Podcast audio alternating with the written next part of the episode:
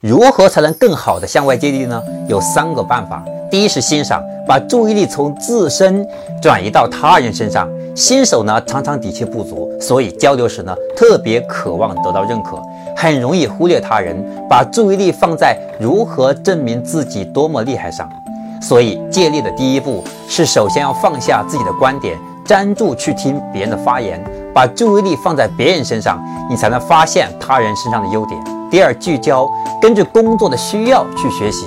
只要留意，你会发现榜样身上好的方法非常多，都要拿来学吗？不需要的，因为跟方法对比，你的时间和注意力才是最稀缺的。你只需要去聚焦当前的工作实际需要去学习。比如，你看到同事表达有条有理、旁征博引，而你表达有些混乱，那你学习如何提升表达逻辑就好了，没必要再去学习如何去吸收知识。第三是迁移，在工作中练习。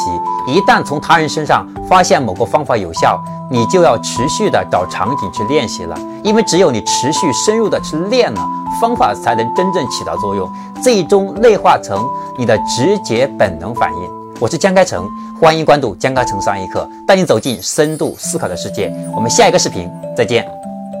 点加号，点红心，点箭头。